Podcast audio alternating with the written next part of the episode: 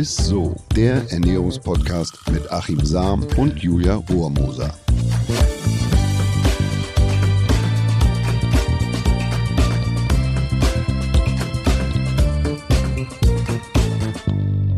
Hallo ihr Lieben und herzlich willkommen. Ihr hört ISSO, den Ernährungspodcast mit dem Ernährungswissenschaftler Achim Sam.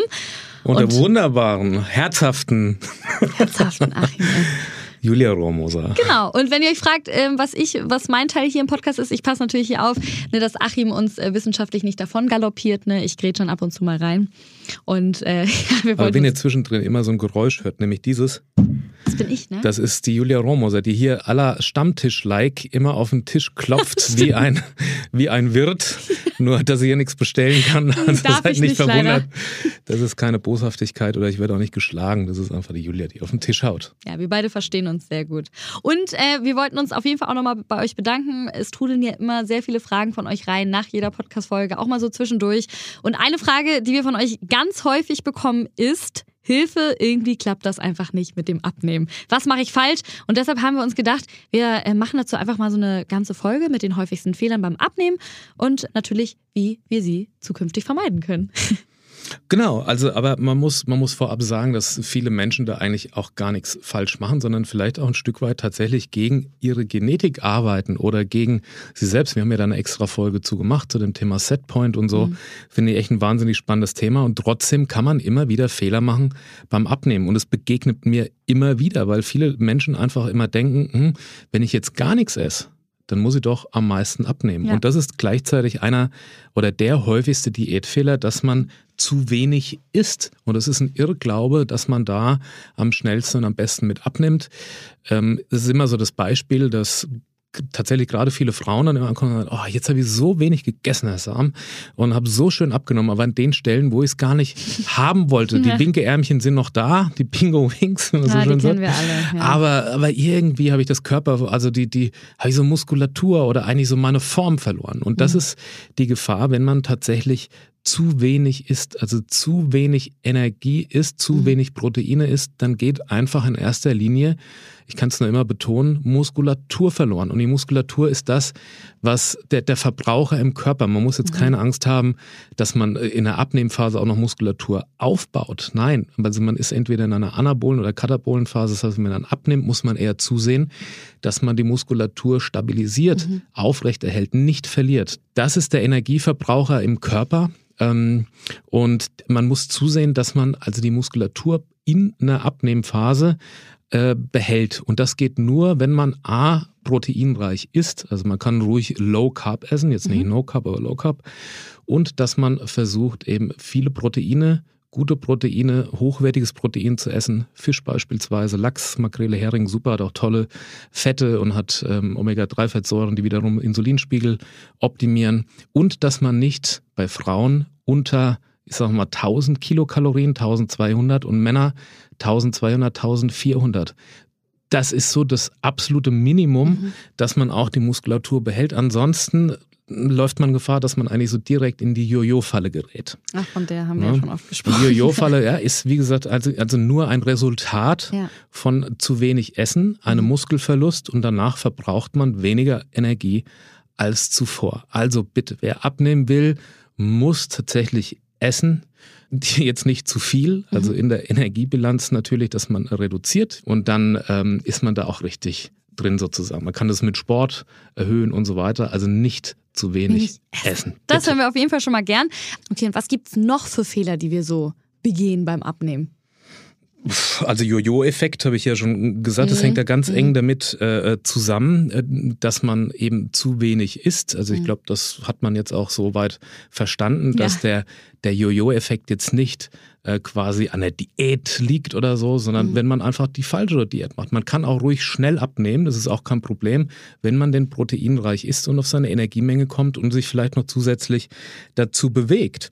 Also was, was ich auch häufig gefragt werde, ist, ähm, ja so, so Mahlzeiten ausfallen lassen. FDH. Frisst ja, die Hälfte. Frisst die Hälfte. Also ich Ja. sage häufig, dass es, äh, keiner weiß ja mehr, was normale Portionsgrößen irgendwie so sind. Ne? Also wenn man jetzt sagt, so ein, nicht, ne? naja, ich trinke jetzt halt immer die Hälfte von einem Latte Macchiato Venti, was, wo so ein Liter Mhm. irgendwie auf den Tisch steht, dann sind das immer noch 500 Milliliter. Oder wenn du ins Kino gehst, kriegst du ja nur noch so Popcorn-Größen, die ja irre sind. Wir haben ja So eine amerikanische. Größenverhältnisse und so. Also FDH ist tatsächlich eine Abnehmmethode, die recht selten funktioniert, weil man ja auch nichts an seinem Ernährungsverhalten verändert, sondern man ist halt einfach irgendwie die Hälfte. Das kann man eine Zeit gut gehen, aber auf Dauer sicher nicht. Und wenn man Mahlzeiten eigentlich komplett auslässt. Also wenn man jetzt, man kann das mal machen für ein intermittierendes Fasten, ne, dass man jetzt mal mehrere Stunden nichts isst. Ich würde allerdings immer empfehlen, dass man die Nacht als Fastenphase sieht und da versucht, auf seine 14, 15 Stunden zu kommen und dann mit dem sogenannten Breakfast, Fastenbrechen, morgens das beendet, diese Fastenphase.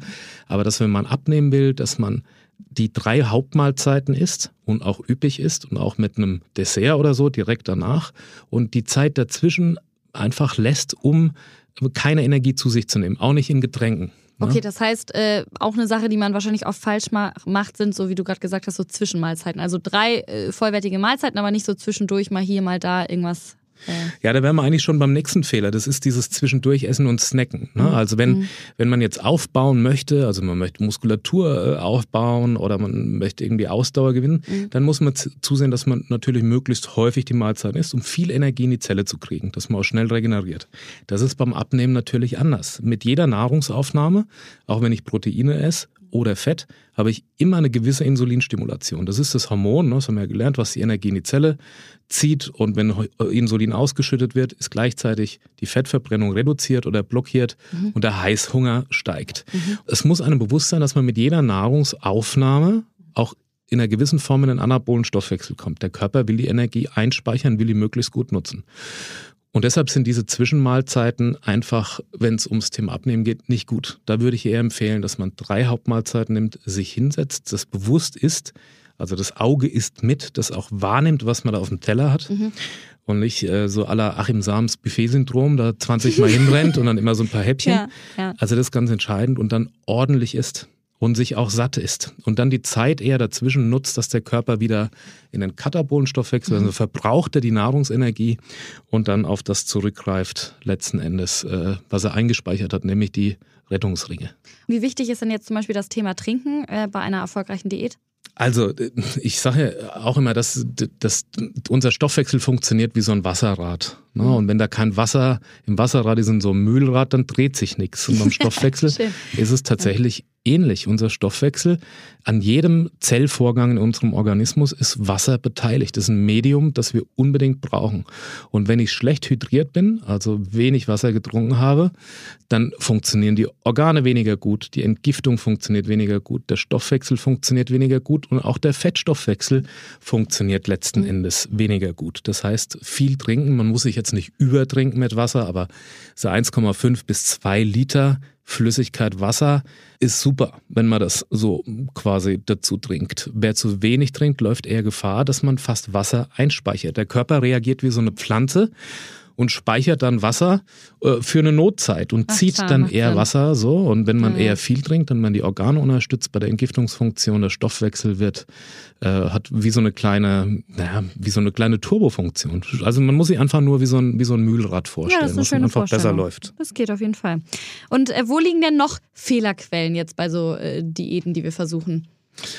Ganz häufiger Fehler ist, wenn man sich seine Lieblingslebensmittel tatsächlich verbietet. Es klingt total banal, aber ich sage immer, nur Verbote sind verboten, wenn man abnehmen möchte. Wenn ich jetzt ein besonderes Verlangen auf was habe, dann bitte mach das. Also das nennt man der Ernährungswissenschaft äh, die rigide Kontrolle. Und wenn die fällt, dann schlägt man einfach doppelt und dreifach zu.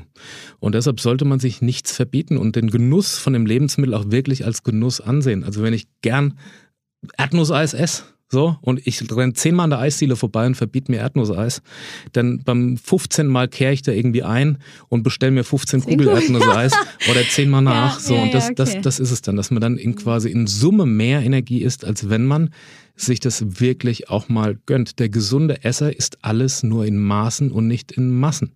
Das ist eigentlich quasi schon eine Essstörung, die ich auch innehabe. Ne? Also ich habe oft das Beispiel mit der Psychosomatik, beispielsweise in Bad Bramstedt. Da ähm, durfte ich mal zumindest ein paar Tage hospitieren während meines Studiums. Da werden quasi adipöse Menschen und ähm, anorektische oder Magersuchtspatienten gleich therapiert. Also zumindest sitzen die auch an einem mhm. Tisch. Warum? Weil die das, das gleiche Krankheitsbild haben. Beide haben eine sogenannte rigide Kontrolle. Ein übergewichtiger Mensch steht morgens auf und er isst nicht gern, sondern er verbietet sich ja in aller Regel was. Er sagt, heute esse ich mal nichts dass ich abnehme. Ja, stimmt. Und dann beißt er nur einen Apfel oder eine Banane, dann fällt die sogenannte rigide Kontrolle und dann schlägt er doppelt und dreifach zu. Und wenn jemand Magersucht hat, dann hält er diese rigide Kontrolle auch rigide und strikt ein. Das ist der einzige Unterschied. Aber beide verbieten sich eigentlich das Essen. Ne? Ja. Also was man immer mal so leichtfertig daher sagt, naja, ein dicker Mensch, naja gut, der isst ja irgendwie nur aus Lust und aus, äh, sondern es ist tatsächlich oftmals, ähm, hängt das stark mit der Psyche zusammen. Man verbietet sich was und schlägt dann zu, weil man sagt, ach komm, jetzt ist es mhm. eh egal. Ne? Und wie ist das, ähm, ist es auch wichtig, sich vielseitig zu ernähren? Also inwiefern spielt das eine Rolle? Oder, oder machen wir da auch irgendwas falsch, wenn wir jetzt sagen, okay, zum Abnehmen, dann esse ich jeden Tag einfach, keine Ahnung, das Fisch oder, oder also. Naja, gut, es, es gibt es oft bei Vegetariern beispielsweise. Mhm. Es gibt so Pudding-Vegetarier, die mhm. dann einfach quasi, weil sich dann, du schmeckt, ah, dann ihr, ihr bestimmter Grießpudding oder so. Und dann, dann essen sie halt nur dieses eine mhm. Produkt, weil es ja möglichst simpel ist. Also wenn, wenn man, deshalb sagt man ja oft, dass das nur Sinn macht, wenn man die Ernährung langfristig umstellt, wenn man natürlich an seinem Ernährungsverhalten was verändert, dass man jetzt schnell in einen Mangel rutscht oder so, das passiert tatsächlich nur, wenn du dich langfristig einfach zu unterkalorisch zu wenig isst und dann noch vielleicht irgendwelche äh, genetischen Dispositionen hast und, und dann wirklich sehr einseitig dann äh, ernährst. Also um einen echten Mangel zu kriegen, musst du schon ziemlich äh, was dafür oder nichts tun. Ja? Ja, ja, ja. Aber natürlich macht es Sinn, dass man sich ausgewogen ernährt. Dazu gehört halt eben auch ein gewisser Ballaststoffanteil oder auf eine Sättigungswirkung von Lebensmitteln zu achten, dass man eben auch viel Gemüse isst. Bei Obst bin ich so ein bisschen zurückhaltender, weil es ja Fructose viel enthält und Fructose im Übermaß ist jetzt nicht so besonders gut für die Leber. Ne? Es führt ja zu einer nicht alkoholischen Fettleber, wenn ich da zu viel. Also man muss immer für sich so ein bisschen abwägen und sich nicht immer nur auf so naja, bei uns also wird die nächste Sau durchs Dorf getrieben und jetzt sind Smoothies angesagt, jetzt trinke ich fünf von den Dingern am Tag, aber da steckt ja wahnsinnig viel Energie drin und dass man sich einfach da ein bisschen besinnt auf sich selber und auch darauf achtet, was einem persönlich gut tut. So, und hast du noch irgendeinen Fehler äh, für uns, sage ich mal, den wir immer mal machen bei, bei Diäten? Ja, dass man sein eigenes Körperbild so ein bisschen vernachlässigt, ne? dass man beim Abnehmen eigentlich immer nur auf die Waage achtet und es mhm. kann oftmals mehr irritieren, als dass es einem hilft. Mhm. Na, also Beispiel, wenn ich jetzt viel Sport mache, dann steigt in der ersten Zeit, also früher, wenn ich im Trainingslager war, nimmt man erstmal zu. Viele Menschen denken dann, oh, das ist die Muskulatur, aber so schnell nimmt man keine Muskulatur Nicht? zu. dass man in der Woche jetzt irgendwie äh, oder in zwei Wochen ein Kilo drauf hat ja. oder so qualitative Muskulatur, da musst du schon ganz schön ackern. Mhm. Aber das Ding ist, dass sich beispielsweise die Peripherien, die Versorgung der Muskulatur mit Sauerstoff verbessert, wenn man jetzt viel Sport macht. Und dann steigt das Körpergewicht, weil sich das Blutvolumen erhöht. Oder man kann auch äh, in einer Menstruationsphase kann das Gewicht ansteigen um ein Kilo oder gar um zwei, weil man einfach, weil Frauen dann mehr Wasser speichern. Oder wenn man krank wird, sieht man das auch oftmals an der Waage, ah. dass das Gewicht nach oben geht, weil natürlich die Immunkörper ansteigen, das Blutvolumen nimmt zu und man will die Krankheit loswerden. Und da macht man sich dann oft verrückt. Also das, was man auf der Waage sieht, ist ja nicht immer gleich Fett, äh, was man dazu nimmt, sondern es ist oftmals, dass der Körper da Wasser einspeichert. Viel besser ist es, wenn man ein eigenes Körpergefühl entwickelt. Das heißt, wenn man wie fühlt man sich selber? Wir waren vor kurzem mit Griechenland im Urlaub. Ich habe auf die Kalorien-Challenge geachtet, 500 Kilokalorien versucht, Sehr irgendwie schön, einzusparen. Achim, ja. Aber ich habe danach nichts abgenommen, habe mich aber trotzdem besser gefühlt. Warum? Weil ich da relativ viel Sport gemacht habe. Ich war viel schwimmen und war viel draußen, man war viel wandern. Wir waren einfach den ganzen Tag irgendwie so auf Achse. Und man merkt schon, dass sich das wandelt. Mhm. Also, dass man schon ja, fester wird und mhm. dass es nicht alles mehr so schwammig, wie Klaus Maibaum sagen würde. Und darauf sollte man auch ja. achten. Also dann sitzt die Hose irgendwie wieder besser. Genau, oder beim Winken schwabbelt der ganze Arm so nicht mit oder ist so. Ist es, genau. genau. Wenn du Bingo spielst, dann, dann wackelt er nicht mehr so viel. Ja. Aber das ist natürlich viel entscheidender, dass sich der Anteil dann irgendwann verändert im Körper. Also dass du mehr stoffwechselaktive Muskulatur hast und weniger Fettanteil dann. Aber das passiert eben nicht irgendwie von einem auf den anderen Tag, ja. sondern in einem gewissen Zeitraum. Und da kann die Waage oftmals irritieren. Also man ist dann auch frustriert. Man geht dann drauf und denkt so, was soll denn das? Ihr habt ja jetzt ein Kilo irgendwie mehr. Ne? Und deshalb Waage ja als Orientierung mhm. kann man morgens machen, aber immer unter den gleichen Umständen. Nach dem Aufstehen vorher natürlich, äh, oder man war auf Toilette und, und so. Und dass man da irgendwie so einen Orientierungswert hat. Sehr, sehr spannend, lieber Achim. Vielen Dank für die Menge an Tipps, die du uns jetzt hier mitgegeben hast. Ich bin mir sicher, dass die ein oder andere sich jetzt wahrscheinlich bei ein paar Fehlern ertappt hat. Ich selbst auch. Aber äh, jetzt haben wir auf jeden Fall alle eine gute Lösung. Wir kommen zu unserem Ernährungsmythos der Woche. Der Ernährungsmythos der Woche. Käse schließt den Magen. Ja. Was sagst du dazu? Also aus wissenschaftlicher Sicht kann man sagen, ist auf jeden Fall was Wahres dran. Aber die Weisheit, die übrigens äh, auf den römischen Schriftsteller Plinius äh, zurückgeht, die wird oft falsch interpretiert. Also wer jetzt denkt, man isst Käse oder Weichkäse und es schließt äh, oder verstopft den Magenausgang äh, und wir sind dadurch länger satt, das ist natürlich totaler Quatsch. Also das, das funktioniert nicht, dass der Käse das so verstopft Schade, oder so. Okay. Ne? Mhm. Äh, aber ja, die eigentliche, der eigentliche wissenschaftliche Grund ist eigentlich viel, viel interessanter. Nämlich ist es so, dass Käse natürlich viel Eiweiß und viel Fett enthält. Und bei der Verdauung der beiden Nährstoffe, da werden bestimmte Hormone ausgeschüttet, wie beispielsweise dieses Kohl, Cholecystokinin heißt es. Cholecystokinin. Und dieses Choleo, kann man auch sagen, oder Cholecystokinin hat eine hemmende Wirkung auf die Magenentleerung. Das ist total spannend. Also es verlangsamt eigentlich unsere Verdauung. Und warum ist es so? Um den Dünndarm, also das ist quasi die nächste Passage, nicht zu überfordern. Und dass man die Nahrung eigentlich möglichst gut verwerten kann. Also das heißt, wenn man den Käse isst, dann wird durch das, das Hormon Cholecystokinin wird die Magenentleerung verlangsamt, dass der Dünndarm nicht überfordert ist, letzten Endes mit der Nährstoffaufnahme. Es sind ja Enzyme beteiligt und so weiter. Das heißt, er verlangsamt, um danach möglichst viel Energie und möglichst gut verdauen zu können. Ne? Also mhm. bislang verständlich. Ja, ja. Also eigentlich ist es ja quasi was, wo man versucht, die Verdauung, der Körper möglichst viel Energie da mhm. rauszuziehen, mhm. deshalb verlangsamt er das. Gleichzeitig stimuliert aber dieses ähm, Cholecystokinin auch die Dehnungsrezeptoren an, an, an dem Magen und die wiederum eine Sättigung auslösen. Also ich bin tatsächlich satter, ah, ja, aber gleichzeitig ist es so, dass ähm, das Hormon auch das Insulin anregt in der Bauchspeicheldrüse. Der will nichts anderes, als quasi aus der Nahrung, aus dem Käse möglichst viel Energie rausziehen. Deshalb verlangsamt er die Verdauung, schüttet Insulin aus, dass er es einspeichert. Das ist eine. Also ergo, Käse macht schneller und länger satt, aber das spannend. Prinzip dahinter Stimmt, ja. ist eigentlich, dass er ja quasi die Nährstoffe bestmöglich mhm. aufnehmen kann. Also mhm. er verstoffwechselt eigentlich besser und holt mehr Energie aus der Nahrung raus. Das ist sehr witzig. Kannst du, kannst du mir da folgen? Ja, natürlich. Das ist nicht so ganz einfach, aber es nee, ist... Aber das, äh, aber das, ja, aber es ist witzig. Aber theori also theoretisch äh, verschließt er nicht den Magen, aber ja, macht er verlangsamt. Er verlangsamt, so. genau. Deswegen, genau, dass ja, danach ja. im Dünndarm, dass der besser resorbieren kann, die Nährstoffe aufnehmen kann, dass er mehr aus der Nahrung oder das Bestmögliche rauszieht. Jetzt ist also die Frage, was ist besser für die Figur? Eine unökonomische Verstoffwechslung, bei der man weniger satt ist und dafür aber weniger Energie aus der Nahrung gewinnt. Also du ist jetzt ein Einfachzucker, mhm. ne, da geht schnell durch, da wird nichts verschlossen mhm. oder verlangsamt und er zieht wenig, weniger Energie daraus, aber so, man ist auch nicht so lange satt. Oder man hat ähm, eine ökonomische Verstoffwechslung, das heißt, man ist länger satt und man zieht aber auch mehr Energie aus der Nahrung. Das ist also die Frage, die ich mir gestellt habe, sozusagen bei diesem. Und da habe ich eine ganz interessante äh, Studie gefunden. Ja. Ich würde sagen, dass schon der Käse tatsächlich Sinn macht, also eine möglichst ökonomische Verstoffwechslung.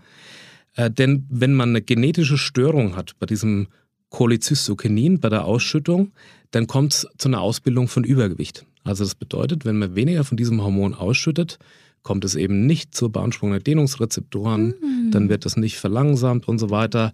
Man verstoffwechselt wahrscheinlich unökonomischer, also weniger Energie, aber in Summe hat man dann mehr Hunger und isst mehr Energie.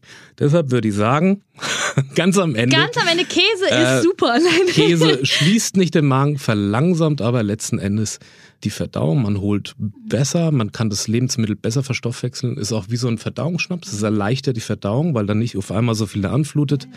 Und es macht länger und anhaltend satt. Ein Käse, richtiger Underdog. Ja, Achim, das war auf jeden Fall sehr spannend. Ich habe es verstanden. Ich hoffe, ihr auch. Und Wirklich? ich würde jetzt, ja, und ich würde jetzt tatsächlich nochmal ganz kurz die Folge minimal zusammenfassen für euch. Also auf jeden Fall nicht zu sehr von der Waage beeinflussen lassen. Das hatten wir ja gerade schon. Nicht zu wenig essen oder gar Mahlzeiten irgendwie komplett ausfallen lassen. Genügend trinken, hat der Achim auch gesagt. Keine einseitigen Diäten. Und vor allem ganz wichtig, sich keine Lebensmittel verbieten. Und genießen. Und genießen, Leute. Genießen einfach Mit euer Lust Essen, wenn ihr schon und auch mit einer Zufriedenheit Genau. essen. So, also ihr Lieben, das war's dann auch schon wieder von uns. Danke euch fürs Zuhören. Natürlich ganz, ganz viel Erfolg für eure nächste Diät. Und wir freuen uns natürlich von euch zu hören, wie es geklappt hat. Schreibt uns da gerne einfach immer eine E-Mail an isso.edeka.de oder einfach über Instagram. Alles Liebe. Ciao. Tschüss. Dieser Podcast wird euch präsentiert von Edeka. Wir lieben Lebensmittel.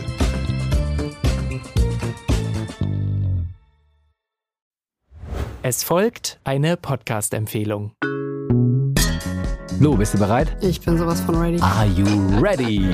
Herzlich willkommen bei Cheers, dem Weinpodcast mit Lou. Das bin ich, studierte Weinexpertin, Weinwirtschaftlerin und Weinbloggerin. Und ich bin Jonas. Ich bin hier, um Lou eine Menge Fragen zu stellen, denn wir sprechen in diesem Podcast über Wein, über Spannendes und eigentlich alles, was man wissen muss. Egal, ob man Weinanfänger ist oder fortgeschritten, dieser Podcast ist für alle bestens geeignet, die Bock auf Wein haben. Ja, welcher Wein passt zu welchem Essen? Warum ist Säure im Wein eigentlich so wichtig? Und wie kommen die Aromen in euren Wein rein?